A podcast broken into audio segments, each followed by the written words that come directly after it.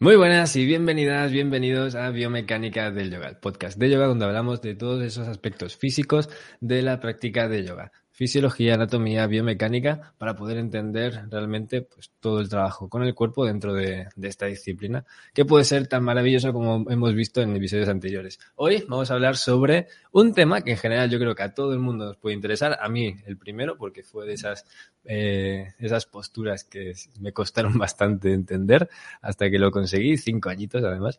Eh, hoy vamos a hablar con Ana García, que es eh, alumna de IAVI, ya ha terminado el programa y ahora también está haciendo alumna de la EBI.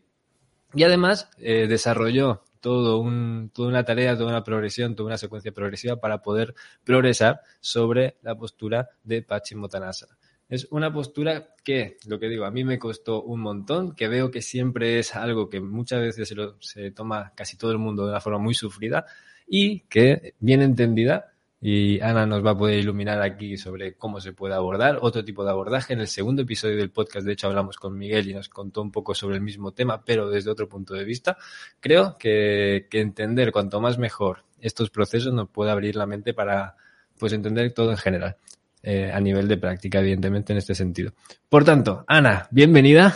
Muchísimas gracias por el ratito, por el tiempo que, vamos a emplear aquí. Además, Ana ya me ha adelantado que vamos a grabar una segunda parte cuando termine la EBI. Pero eh, vamos con esta primera, Ana. Bienvenida. Eres alumna de IAVI, pero ¿quién más eres? ¿Eres profe, practicante? ¿Qué tiempo llevas en esto? Hola, Ariel, gracias. Pues mira, yo soy profe de yoga, llevo practicando yoga ya bastante tiempo, más de, 10 años, y enseñando yoga como 4 o 5, una cosa así. Y, bueno, en realidad soy profe de yoga, pero a tiempo muy parcial. Yo tengo un trabajo normal que siempre dice mi padre, que es el que me da de comer. Y lo del yoga se ha convertido como una especie de pasión hecha profesión a jornada así muy, muy parcial. Y, y bueno, pero es algo que para mí es, es, una cosa no solo muy bonita, sino muy seria. Y entonces, eh, bueno, por eso, por eso decidí hacer la Yavi, para seguir profundizando en, en mi práctica y en mi enseñanza. Ana, cuando siempre a todo el mundo le hago la misma pregunta.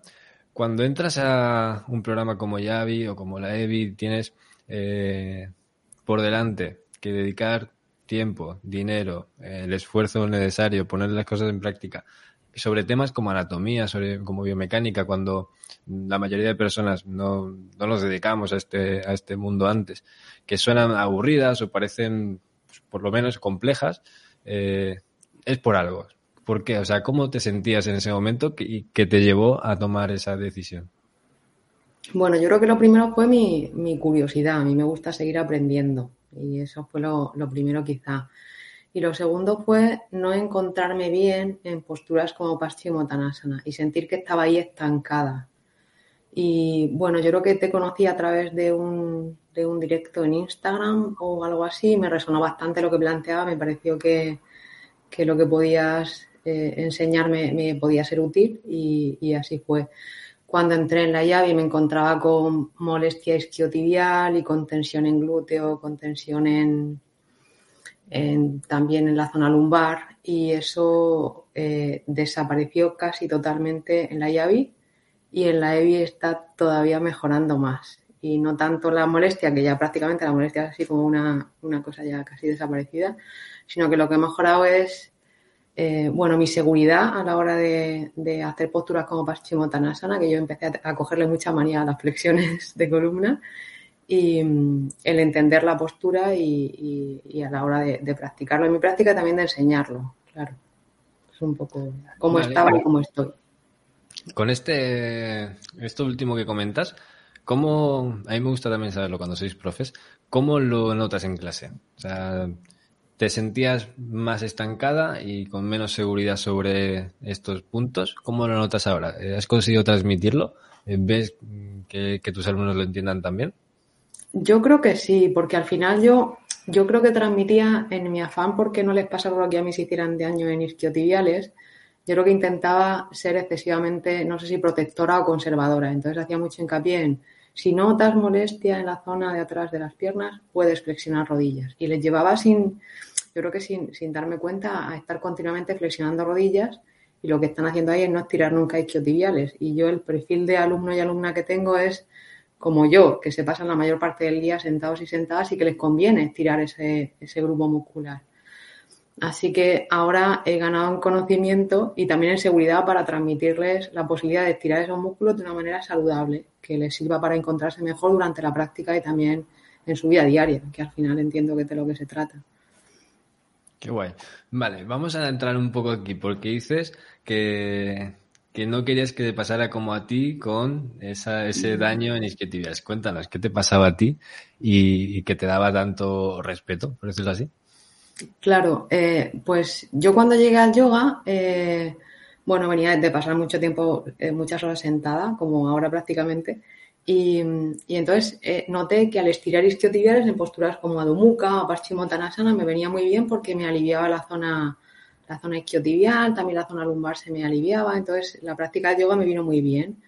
Pero claro, yo creo que sin darme cuenta, mi, mi, manera de pensar fue pensar, creer que si estiraba un poco era muy bueno, pues si estiraba un poco más sería todavía mejor. Y ahí sobreestiré, porque la molestia en lugar de ir eh, mejorando, que es lo que estaba pasando en los primeros años de, práctica, fue empeorando. Fui teniendo una molestia isquiotibial que prácticamente me acompañaba siempre. Eh, cuando estaba sentada... ¿Perdón? Aunque no practicases aunque no practicase. Eso es. Estaba mucho tiempo sentada trabajando, me levantaba, me dolía isquiotibial. Iba a practicar yoga, mejoraba un poquito, pero como, como llegué a coger tanto miedo a estirar piernas, casi todas las flexiones de columna las hacía con rodillas flexionadas, con lo cual nunca llegaba a estar bien del todo. Y bueno, entré en un, en un bucle ahí un poco, un poco frustrante. ¿Durante cuánto tiempo estuviste así? Fácil años fácil un par de años con, mejora por temporada, pero sin llegar a estar nunca bien. ¿eh? Como se convirtió en algo ya ahí prácticamente crónico que formaba parte de mi manera de estar en, la vida. Es muy habitual además esto, ¿eh? las lesiones isquiotibiales son las más comunes en, la práctica de yoga en general y las molestias constantes, tanto a nivel lumbar como a nivel isquiotibial, muchísimas veces se normalizan y realmente, claro, es, es problemático. Por un lado puede ser una reacción como la tuya, en la que pues ya le pillas miedo incluso, o por otro lado suele ser reacciones de, bueno, no pasa nada, es normal para progresar y ahí, bueno, ahí suelen llegar las roturas, que son pues eso, la lesión más habitual. Vale, en IAVI eh, el objetivo del programa es acabar desarrollando una secuencia progresiva que sea segura y eficiente. Por tanto, si tú quieres conseguir eh, solucionar esto que te ocurre en isquiotibiales, tienes que, con las herramientas que te damos, los conocimientos que damos, poder crear de una manera estructurada una secuencia progresiva que te ayude. ¿Cómo lo hiciste? Si quieres, cuéntanos cuál era la secuencia, eh, qué tiempo le dedicaste, qué lógica seguiste, cómo una persona que le duele incluso levantarse de la silla se anima a trabajar más sobre ello y de qué manera, pues, acabas solucionando el, problema, porque, bueno, al final ya no tienes estas molestias, ¿no?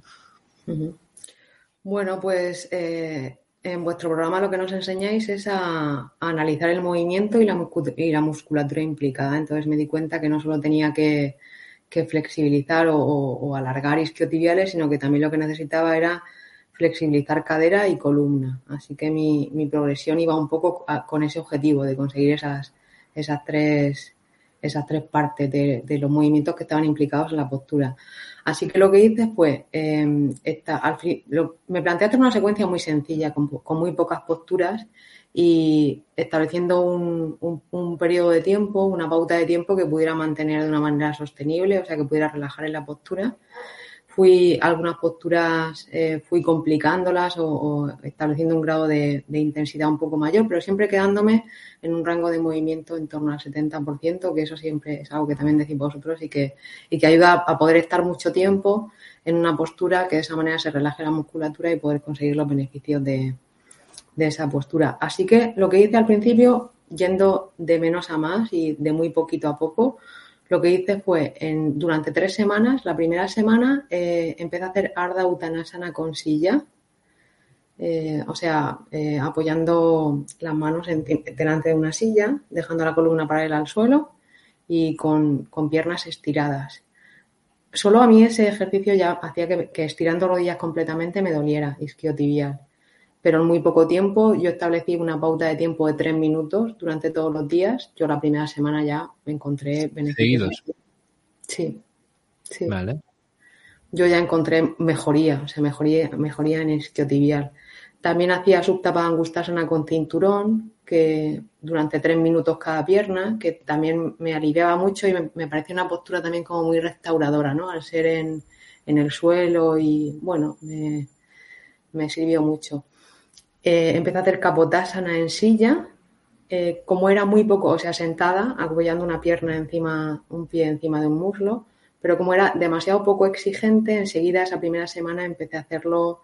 Intenté apoyar la, la pierna en una silla, pero las sillas que tengo en casa no son de yoga, así que se perdía ahí la estabilidad y lo que hacía era apoyar la, la pierna encima de una mesa, que me venía a la altura, me venía justo, y ahí notaba también mucha, mucho, un estiramiento muy agradable en la zona, en la zona del glúteo. Eso me viene muy bien y para, para ir rotando externamente la cadera. Y luego anahatasana o el cachorro, eh, sin lo que ni nada en, en el suelo.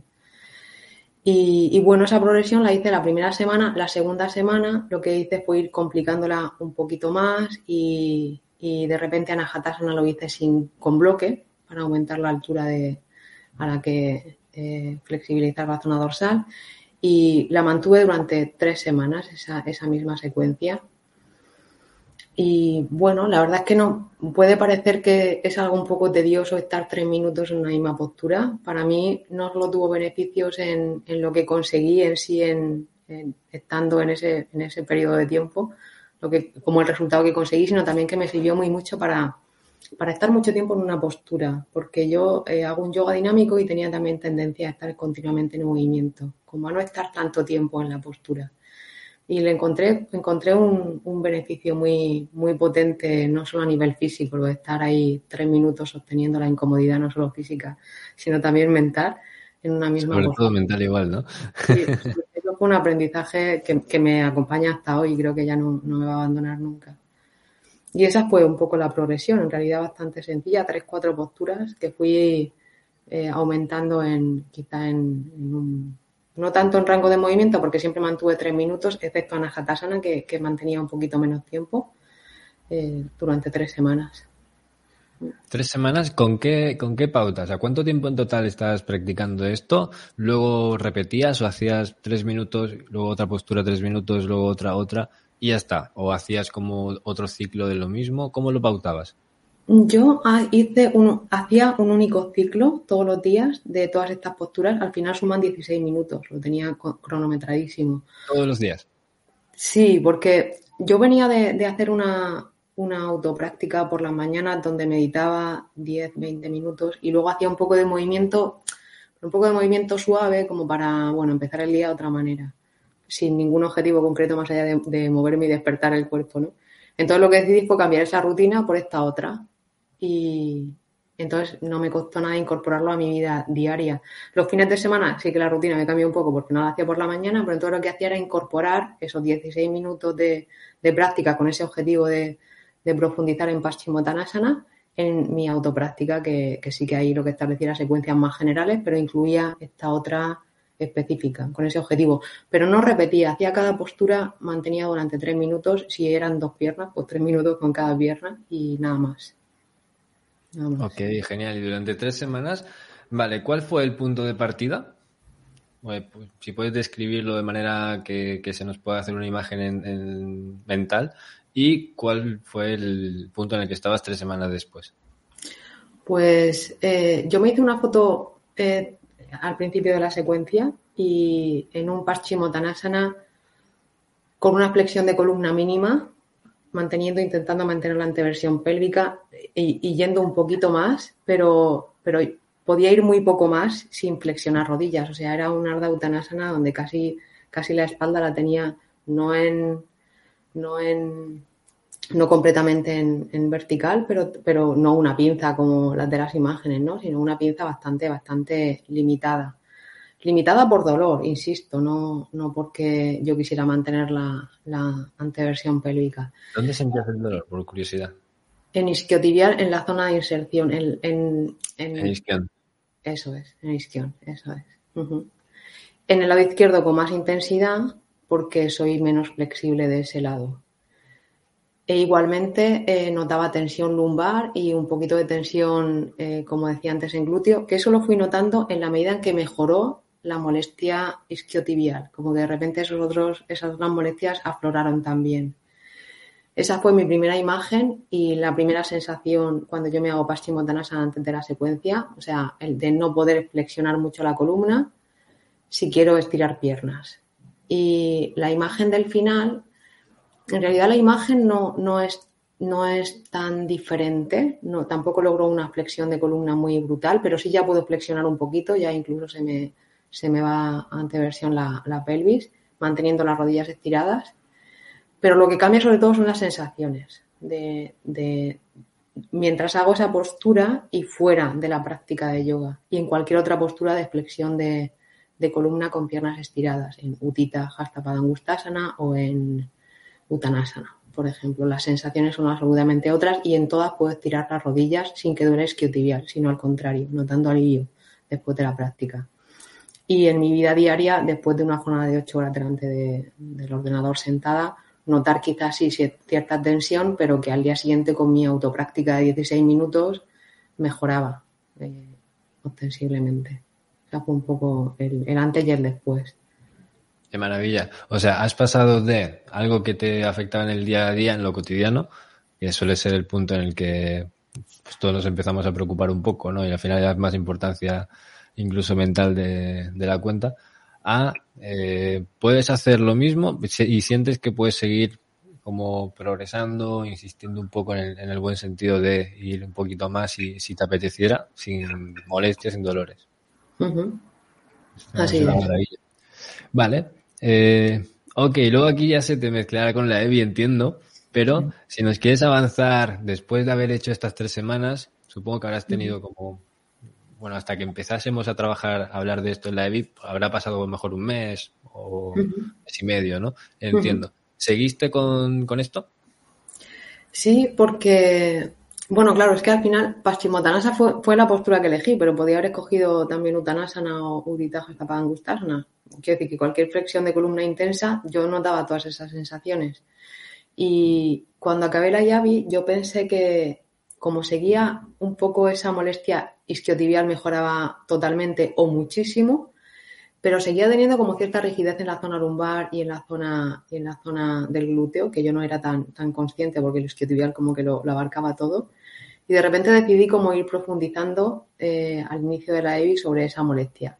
Cuando finalicé la IAVI yo estaba convencida que tenía que ver algo con, lumbar y con, y con glúteo y que quizá lo que tenía que hacer era fortalecer esa zona y, también flexibilizarla. Y, recuerdo haber incluido alguna postura que tenía que ver con, hacer extensión, con más dorsal, como venía, como venía haciendo con una hatasana, pero más, más, más en profundidad y también de fortalecer el core.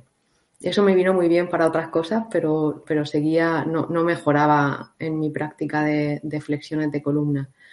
Sin embargo, con la EVI, sin hacer spoiler, sí que hubo un módulo en el que dije, ay, ya, estoy dando con la clave, es que necesito trabajar eh, de otra, en la misma línea que estaba trabajando, pero de otra forma, de una manera mucho más global. Vas, tirando de, vas tirando del hilo, si al final es esto, no se acaba, ¿eh? No se acaba. Yo me sorprendo todos los días, Y, en esa sigo, sigo tirando del hilo, ¿eh? Porque sigo encontrando cosas, cosas en la EVI que me siguen mejorando mi, mi práctica en, en, las flexiones. Ok. Eh, yendo un poco más allá, porque con esta práctica de 16 minutos, el, conseguiste estar más cómoda, ya no tienes esos dolores, esas molestias, que es un paso de gigantes. Yendo más allá, ¿qué otro, em, otra aplicación le has podido encontrar? Entiendo, según lo que comentas, pues otro tipo de posturas, otro tipo de forma de hacer las cosas, o cuéntanos, porque lo interesante de esto, cuando creas una progresión, supongo que lo habrás seguido aprovechando, porque una vez que ya lo, haces, ya sabes cómo se hace, es, es sencillo, ¿no? Una vez que lo sabes, ¿Has podido aplicar esto a más aspectos de tu práctica? ¿Haces otra parte, otra práctica que no sean estos 16 minutos eh, cotidiana tuya, no sé, haces una sesión de viñasa por las mañanas o algo, algo parecido y lo puedes aplicar, ¿cómo lo ves en este sentido? ¿Cómo lo ves en, la práctica real? Porque aquí estamos hablando de algo muy específico, pero ¿cómo lo llevas al día a día de tu práctica de yoga en una secuencia completa, algo más amplio, ¿no? Es que para, mí ha sido muy interesante lo de eh, poder fijarme un objetivo y diseñar una pauta para, o una progresión para ese objetivo con una pauta de tiempo. A mí eso me, hizo un, un clic, ¿no? porque yo hasta ese momento lo que hacía era secuencias muy generales. A lo mejor ponía más intención en las extensiones, más intención en las torsiones, pero siempre con la idea de, trabajar en global el cuerpo, ¿no? Y entonces esa otra manera de, sin dejar de lado eso, esa otra forma de trabajar me ha, me sigue acompañando, como te decía antes, y le encuentro mucha aplicación en mi práctica, aunque sea general, y también en, lo que enseño. ¿Has podido entonces, dentro de tu práctica, pongamos, no sé, no, sé lo que practicas, pero pongamos una secuencia de una hora de viñasa, puedes aplicar y a lo mejor te quedas más tiempo en algunas cosas o lo, lo secuencias de una manera que tenga un poco más de sentido para ti? Sí, sí, sí. Mm. Sí, como que, la, como que las secuencias tienen más sentido cuando las diseño yo y como que mi práctica, cuando no la diseño yo, porque practico algunos días, practico por ejemplo Astanga, eh, bueno, practico otra forma. Me permito, por ejemplo, estar más tiempo en, en la postura quizá. O sea, pequeños cambios que suponen un resultado muy diferente. Eso es un poco... Qué guay. Vale, ponnos, ejemplos. ¿Qué, has ido viendo con, esa forma de hacer las cosas? No igual tan pautada, pero que sí que mantiene un poco los principios, ¿no? Pues mira, cuando doy clase en, alumnos es muy curioso porque eh, a lo mejor eh, diseño una, secuencia y digo, hoy vamos a trabajar mucho extensiones. Y, mm, en algún momento, los que tienen más confianza conmigo me preguntan, ¿y por qué hemos hecho esto si lo que estábamos haciendo era extensión de columna? ¿no? es como, claro, porque, porque antes era como calentar y hacer un poco de todo, pero luego extensiones, ¿no? Es, es que para hacer extensiones quizá tenemos que trabajar apertura de cadera. Y entonces ese, como ese entendimiento y esa manera de hacer las cosas, creo que, que genera un, una profundidad en la práctica de yoga muy, mucho más rica, más profunda. Cosas así es lo que he ido poniendo en práctica, vamos. Qué guay, vale, ahora te voy a hacer la pregunta. Hay personas que para ellas es difícil, hay personas que lo tienen clarísimo. De todo lo que aprendiste e interiorizaste, porque bueno, información puede ser mucha, pero lo que al final integras es lo que para ti era importante. De todo esto que pudiste integrar con el programa, ¿qué crees, ¿con qué te quedas? ¿Qué crees que es lo que más te ha aportado? Yo en la llave, sin duda, diría que el, la manera de trabajar, el fijar un objetivo, establecer una progresión, diseñar una, progresión con pautas de tiempo. A mí esa manera de trabajar me, yo nunca lo había hecho así y yo para mí fue el mayor aprendizaje. Esa, Vale. vale. Eh, la forma de trabajar, ok. Y si tuvieses que elegir de entre todos los detalles que tuviste que tener en cuenta para lograr esa progresión, una sola, un solo detalle sin el cual crees que no hubiese funcionado, ¿cuál crees que sería? Uf, claro, yo creo que conocimiento, ¿no? O biomecánica, si tuviera que decirlo en, dos palabras, diría biomecánica del yoga. Claro, es el conocimiento de, todo eso de la biomecánica aplicado a la práctica del yoga. ¿Algo más específico? Algo más específico. Em, bueno, no sé, creo que creo que creo que eso, creo que conocimiento, ¿no? Pero es que conocimiento se me queda como una cosa muy amplia, efectivamente, muy amplia, efectivamente, pero creo que es el conocimiento del cuerpo aplicado al yoga. Porque sí, en todas las formaciones vemos mucha anatomía. Yo en mi formación también vi biomecánica, pero no la vi nunca aplicada al yoga o no de esta forma. Entonces, eh, saber que no solo lo que hace un músculo, sino lo que hace en una postura y cómo yo quiero trabajar, no ni siquiera un músculo, un grupo muscular o una parte del cuerpo, y lo que yo quiero conseguir o lo que yo hago en una determinada postura, esa me parece que es la clave. Es ese, a ese nivel de conocimiento me refiero yo. No solo quedarme con Paschimotana es una, es una Flexión de columna, sí. ¿Y qué tengo que hacer solo? ¿Flexionar la columna? No. Necesito otras muchas más cosas. Esa es la parte con la que yo me quedo. La parte global de, entendimiento, de comprensión, de no es que necesito flexibilizar cadera, no, pero es que además necesito flexibilizar columna y no solo tirar de lumbar, sino flexibilizar la zona dorsal. Si no me hubiera quedado, si no me, quedaba con isquiotibiales acortados durante mucho tiempo sentada. Los estiro y me duelen. ¿Qué hago?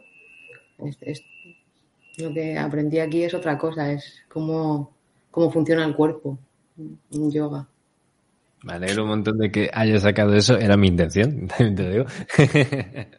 Mira, yo esto lo cuento mucho, supongo que tú me lo habrás escuchado alguna vez, lo cuento mucho con el tema de los libros, ¿no? Yo siempre digo que además, es verdad, tengo la estantería aquí, aquí delante con casi 30 libros sobre anatomía de yoga y sin menospreciar el contenido de esos libros, sí que eh, creo que hay que tener muy claro el, el cómo usas la información que tienes, porque información está ahí. hay estudios científicos de todo, hay información documentada de prácticamente todo, hay muchísimas cosas, pero si no la puedes entender en un contexto concreto, pues lo que tú dices, ¿para qué quieres saber tantos nombres raros? De hecho, en, en IAVI como tal es un programa en el que yo huyo completamente de, de tener demasiados tecnicismos o demasiados nombres complejos porque no cumplen el objetivo. el objetivo es desarrollar una progresión que sea eficiente y que sea segura. si lo entiendes, da igual que lo llames SOAS o que lo llames como quieras llamarlo o que no lo llames, pero tienes que entender dónde está el SOAS, tienes que entender qué funciona hace, tienes que entender por qué puede afectar a una, situación u otra. Al final, lo que tú dices, ¿no? Es, eh, es entender y entender no es solo información, es contexto, es contextual, es ponerte, practicar, sentirlo y poder tener ese, también ese feedback al fin y al cabo. Ahora que estás en, en la EBI, ¿sigues aprovechando estas secuencias progresivas para otro tipo de posturas o ya estás trabajando de otra forma? Porque bueno, la EBI es como mucho más completo, más, bueno, más profundo realmente. Son objetivos distintos, es más en profundidad. Me gustaría saber si la herramienta de eh, crear secuencias progresivas, que realmente es muy sencillo una vez que la, entiendes, resulta bastante intuitiva, bastante fácil. Eh, bueno, fácil no sé, pero sencilla, ¿no? No, se vuelve compleja. ¿Lo sigues aprovechando o ya tienes otro punto de vista? Sí, sí, no, no, lo sigo aprovechando en mi práctica y en, y en las clases que imparto. Sí, sí, para mí es ya la forma de, de practicar y de enseñar, sí, porque tiene todo el sentido del mundo. y porque me funciona, a mí me ha funcionado, entonces entiendo que, a las personas con las que lo comparto pues también les puede funcionar. Mm. ¿Y a tus alumnos les, ves ese progreso? ¿Lo ves tan claro como en ti? Sí, sí. De hecho, les voy dando como, como tips a cada uno, ¿no? Si yo siento que hay, porque, porque la gente no, nos frustramos, ¿no? De repente vemos que estamos haciendo una postura que implica desde fuera flexibilidad de cadera y entonces eh, si una persona se encuentra haciendo bada con asana y, se queda la rodilla muy arriba, pues se frustra, ¿no? Y entonces enseñarle qué es lo que necesita para flexibilizar eso o que en su vida diaria y además yo siempre lo planteo como lo importante no es hacer bada con asana de la foto, sino hacer un bada con asana que implique o que te, que te lleve a pensar que lo que estás haciendo es flexibilizar tu, tu cadera, que es algo que te va a venir muy bien en tu vida diaria. Entonces, a, cada uno en función de, lo que yo veo que, bueno, que sienten como que tienen más, más restringido, más, un poco más, que, una, como una pequeña limitación, por así decirlo, doy pequeños como tips para ir, para ir mejorando eso. Y, y sí se encuentran diferencias desde fuera y sí ellos me lo dicen que, mejoran en su, en su postura. Lo cual me lleva A, pensar que mejoran en su vida diaria, que es, algo muy interesante. Qué guay. Qué guay. Vale, entrando aquí un poquito, ya que estamos, ¿no? Eres profe, eh, tienes alumnos a los que le estás aplicando todo, todo esto y ves que funciona. ¿Cómo te comunicas con ellos? Eh, ¿Crees que es difícil eh, hacer que tus alumnos entiendan estas cosas? No, yo creo que al final son cosas, como decías tú, no, a lo mejor no son fáciles, pero son muy sencillas. O sea, quiero decir, la gente es capaz de entender que, no sé, que cuando que en Asana no hay que tirar de rodillas, sino que lo que hay que hacer es hacer una rotación externa de cadera, que el movimiento viene desde ahí, por ejemplo. Y que si se sientan o si no se sientan sobre algo que les dé altura, quizá lo que están haciendo es curvar su columna hacia adentro y eso hace que se comprima la zona lumbar y eso la gente lo entiende perfectamente si tú lo explicas con palabras sencillas. No hay que menospreciar la capacidad de entendimiento de una persona porque no tenga una formación de muchos años en yoga. Es una... ¿Y tú crees que mm, antes quizá de, tener pues estos conceptos biomecánicos más claros, en ese momento tú creías que la gente igual no lo entendería? Porque yo es, un, es un, algo que me dicen mucho, ¿no? Es como, vale, sí, soy profe, pero ¿cómo explico estas cosas a, a los alumnos y, y, demás? Yo personalmente siempre pienso que si tú no sabes explicar algo sencillo es porque no lo entiendes bien, en, en realidad. Pero eh, yo también pensaba, antes de entenderme del todo, no sabía que era por eso, pero luego lo pienso y si tiene sentido. yo creía que lo entendieran porque no sabría explicarlo tampoco, ¿no? Pero pensaba que era como muy complejo. Luego me fui dando cuenta de que, por decirlo rápido y mal, ¿no? Dejar de tratar a la gente como tonta era algo muy positivo. Igual el primer día no lo entienden, el segundo, pero en un par de semanas, muy rápido, para una persona que te ve una o dos veces a la semana, la gente ya dices eh, anteversión pélvica y entienden lo que es. Y, de hecho, claro, a, a, mí nunca me enseñaron en formación, los primeros años de formación, a mí no me enseñaban que era una anteversión exactamente, no es una cosa que fuese importante y yo ni, ni yo lo tenía claro cuando empecé a dar clases. Y, y claro, yo pensaba que no, pero porque yo, me, yo en realidad yo estaba limitado en ese tipo de conocimientos. Nadie me lo había explicado. ¿Tú cómo viviste esta transición? Entiendo yo que en algún punto empezaste a hacer un poco más técnica. ¿Cómo lo viste en tus alumnos? ¿Cómo viste ese feedback? Yo creo que, lo que ellos han notado es que les doy más información. Antes, claro, en el fondo es un poco lo que dices tú. Si hay algo que no te siente muy cómoda contándolo porque no lo tienes muy claro, pues simplemente no lo cuentas. Yo en mi caso no compartía tanta información en relaciones isquiotibiales. Simplemente no estiréis del todo las rodillas si tenéis molestia en esa zona. Pero no, no, sabía, no sabía proporcionar más información. Ahora sí. Entonces, claro, yo creo que proporciono más información porque me encuentro más segura. También, oye, también con humildad, que, que yo no lo sé todo y, además soy profesora de yoga, no soy fisioterapeuta y no me meto en jardines que no me competen. Pero sí que yo creo que ellos han notado y sobre todo yo, yo he notado que doy, doy información que creo que les puede ser útil y que en ningún caso, subestimando su capacidad de entendimiento, sé que lo van a poder entender porque es sencillo. Pero eh, previamente he tenido que entenderlo yo y esa es la diferencia que ahora creo que sí que lo entiendo en profundidad o con otra profundidad. Y ves que la transmisión es, es sencilla, ¿no? Es, es, una, es, una, conversación entre personas. Genial. Este tema me interesa. Siempre que sois profes me, me, gusta comentar, a ver cómo lo veis estas cosas. Porque sí. sí que es verdad que muchas veces me han dicho, ¿cómo haces una clase de biomecánica a 20 personas?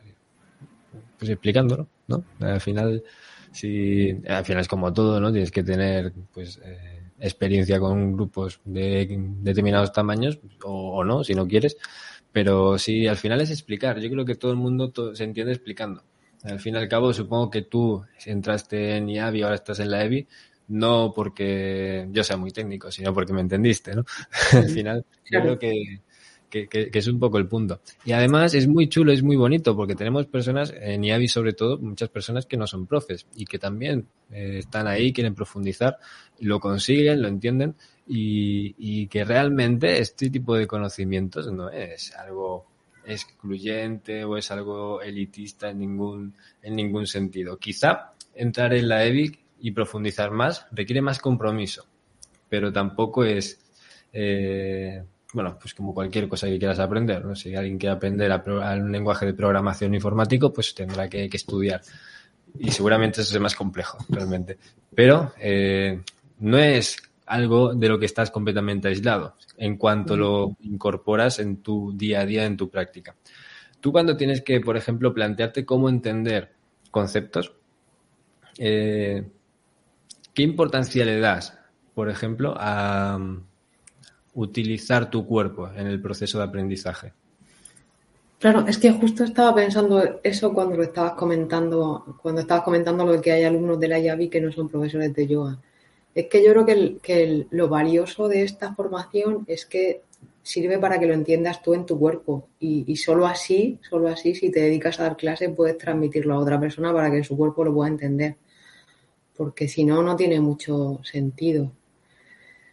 Teniendo en cuenta además, y eso es algo que, que yo también he aprendido en la, en la, en la IAVI, que, que no todo es corporalmente intuitivo. Y ahí es donde entra el conocimiento. Entonces, bueno, como que que todo tiene su sentido y todo se complementa, ¿no? Pues yo decía antes que para mí eh, lo más importante ha sido el conocimiento, tiene que ver también mucho con eso, con, con saber cosas que corporalmente no, tu cuerpo puede no, decirte justo lo contrario o no ser tan sutil a la hora de, tener ese conocimiento. Pero sin duda, el, incluso esa parte no intuitiva, si eres capaz de aplicarla en tu cuerpo y funciona, y te funciona, es que seguramente esté funcionando. Y si te dedicas a clases de yoga, puedes transmitirlo a otra persona que también quizá le pueda funcionar. Y al final se ve, ¿no? lo, lo, bonito de esto, y yo estoy confiadísimo porque lo he visto ya muchísimo, es que al final pues funciona. Y para personas que sois como, como tú, profes, al final los tentáculos de la biomecánica acaban aportando mucho, porque al final es ser eficientes y aunque realmente, y siendo razonables con esto, no estamos eh, persiguiendo objetivos, yendo corriendo detrás de nada, la realidad es que tampoco te, tenemos por qué estar perdiendo el tiempo si podemos hacer cosas que nos reporten mayor beneficio, menos riesgo y poder conseguir eh, resultados que, que no sean resultados cuantitativos por ego, sino resultados reales a nivel físico, por un lado, a nivel de concentración, conciencia corporal, más conciencia en general, si ya tienes más conciencia corporal. Todo esto que también es yoga, muchas veces como que se intenta separar mucho esto. A mí, hace unos años cuando empezaba con estas cosas, muchísima gente, muchísima, muchísima más que ahora, me decían que, que bueno, que eso, eso no es yoga, eso es algo demasiado físico, el yoga es muy energético y yo creo que incluso a esos niveles no tiene mucho sentido hablar de una energía o un flujo de energía saludable, sano, si tienes un cuerpo que no está bien cuidado. Y yo creo que hablando con personas como tú, en mi propio caso particular y todos los que he visto, yo creo que no hay nadie que se salve. Todos eh, nos vemos en una situación en la que estamos haciendo algo que nos encanta y que si no lo entendemos nos hace daño y nos limita y nos pone eh, situaciones complicadas en la cabeza y no nos relaja en absoluto. Y al final, eh, quieras que no, poder tener estas herramientas y estar tranquilo, saber que hay formas de hacer las cosas, no tener por qué tener prisa, saber los ritmos que tiene el cuerpo, todo esto y además descubrirlo en cada uno. Tú sabes que con 16 minutos, más genial, hay gente que necesitará mucho más seguro. O sea, no es eh, entras en, en, un programa eh, de como la Yavi y en 15 minutos al día y tres semanas que lo consigues todo. No, no va de eso, ¿no? Hay personas que sí, realmente sí. Hay personas que pueden tardar más, hay personas que a lo mejor tampoco conseguirlo como tal es un objetivo, pero el proceso y el entenderlo te da la herramienta de, de aprovechar realmente lo que estás haciendo. No simplemente repetir, repetir y pasarte como me pasé yo cinco años forzando, forzando, forzando sin entender, por ejemplo, la misma postura de Pachimottanasana o como personas, bueno, es que yo me puedo poner ejemplo de muchas cosas, como personas como yo con insistencia en equilibrio de brazos y muñecas eh, lesionadas o mil situaciones. ¿no? Tú, en la situación que estabas, lo más habitual hubiese sido que si no hubieses tenido una actitud concreta, hubieses acabado rompiéndote isquiotibiales. Y es, es muy, muy, muy habitual, lo he visto mil veces con la misma descripción que tú has hecho, pero no con la calma que tú tienes. Y eso seguramente en tu actitud, tu forma de tomarte las cosas es lo que haya marcado la diferencia. Pero muchísima gente se rompe por, por, por este tipo de cosas. Y no es porque lo hagan mal, no es porque la gente eh, tenga eh, sea menos yogi, es porque entender o no entender no, no va de... No, no quita una cosa u otra, ¿no? Al final eh, aporta, siempre aporta. Entender lo que estás haciendo siempre aporta, tener un sentido crítico también. Ana, vamos a hacer una segunda parte, porque tengo muchas ganas, además, de que termines con tu tarea de tu caso final de la EBI. El caso final de la EBI va a ser el mismo, pero desarrollado, me has comentado, así que a ver hacia dónde lo llevamos. Y bueno, no sé cuánto, cómo lo llevarás de tiempos, pero en cuanto lo termines, supongo que de aquí a un par de meses podemos estar grabando el siguiente episodio, o antes, si terminas antes. Y creo que va a ser muy interesante, porque podemos dejar aquí, cuando esté listo esto, si estás en YouTube, lo dejaremos enlazado, si estás escuchando el audio, lo dejaremos también enlazado del siguiente episodio, porque creo que va a ser muy interesante escuchar esto y luego escucharla a continuación y a ver qué más hemos descubierto. Porque bueno, yo ya me lo, me lo veo venir y, muy chulo. Nunca, nunca hemos hecho esto, nunca hemos hecho la parte 1 de Eniavi con un objetivo muy, muy concreto y la parte 2 con la EVI que es como bastante más en profundidad. Así que creo que puede estar muy guay. ¿Tú cómo lo ves? ¿Qué, puede estar? Yo, yo, también lo veo muy guay porque, porque además es que yo, yo con la Yavi ya quedé muy contenta en, mis flexiones de columna y con mi Paschimottanasana, aunque visualmente no se notara mucho cambio, yo notaba tanto cambio en las sensaciones, en esa postura, en la práctica fuera de ella, que yo ya estaba hiper contenta. Pero es cierto que con la EVI de repente eh, el nivel de profundidad en esa postura ha cambiado absolutamente eso implica que tengo un mayor conocimiento y que, y que ahora visualmente sí que mi Paschimottanasana es otro, mi, mi práctica visualmente es otra y las sensaciones son muchísimo mejores. O sea que, que, yo también creo que va a ser muy interesante y no sé si alguna vez se va a acabar este caso porque es como que, que nunca dejo de, el, hilo del que tiro nunca se acaba. Pero eso es muy bonito, es lo que planteabas tú, porque al final no es solo disfrutar de Paschimottanasana cuando lo hago, porque al final ¿Cuántas veces hago al día Paschimottanasana? Pues muchas menos de las que del tiempo que me paso sentada. Pero el tema es que sentada y cuando me levanto yo ahora me encuentro infinitamente mejor. Entonces, el, proceso mientras voy aplicando todo eso que voy aprendiendo que, desde que os conocí hasta ahora que sigo en la EVI, está siendo muy, muy interesante, muy bonito, muy enriquecedor y, también muy, muy práctico. Así que yo estoy encantada de, hacer ese segundo directo. ¿Vas a venir al, evento que al evento de Madrid de la EVI? Yo espero que sí. Esa es mi intención. Si vienes, estaría guay, me lo voy a apuntar. Si vienes, estaría muy guay poder eh, grabar juntos algo sobre este caso. Porque el tema del Pachimotanasana es algo que tantísima gente eh, le trae de cabeza y mucha gente, yo creo que, bueno, no sé, la verdad, no tengo estadísticas ni mucho menos, pero a mí me da la sensación como profe con la experiencia que tengo, de que la mayoría de personas no tienen la actitud tan calmada que tú tienes y la tendencia a forzar demasiado es muy grande. Así que igual podríamos grabar algo muy, muy chulo. Podríamos hacer algo muy guay. Si te parece y te apetece, por allí. Además tendremos cámaras para todo allí. Estará todo muy, bien en ese sentido. Genial, Ana. No te robo más tiempo. Te, quiero agradecer un montón la predisposición, que no, no dudaste un segundo para, para poder grabar el episodio y además vamos a grabar una segunda parte, así que súper bien.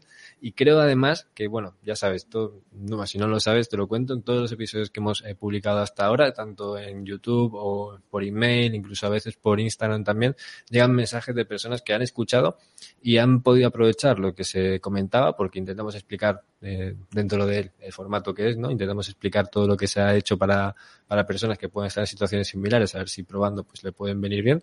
Y siempre hay personas que que, lo prueban y les viene genial, personas que progresan, personas que eh, desaparecen molestias o dolores, que es una maravilla. Y yo creo que en este caso eh, muchísima gente le puede servir.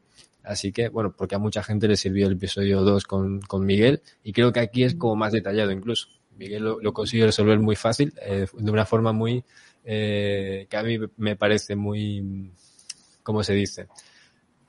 Mm, valoro mucho la sencillez eh, en el proceso y lo, lo, consiguió hacer así y además era muy fácil de aplicar.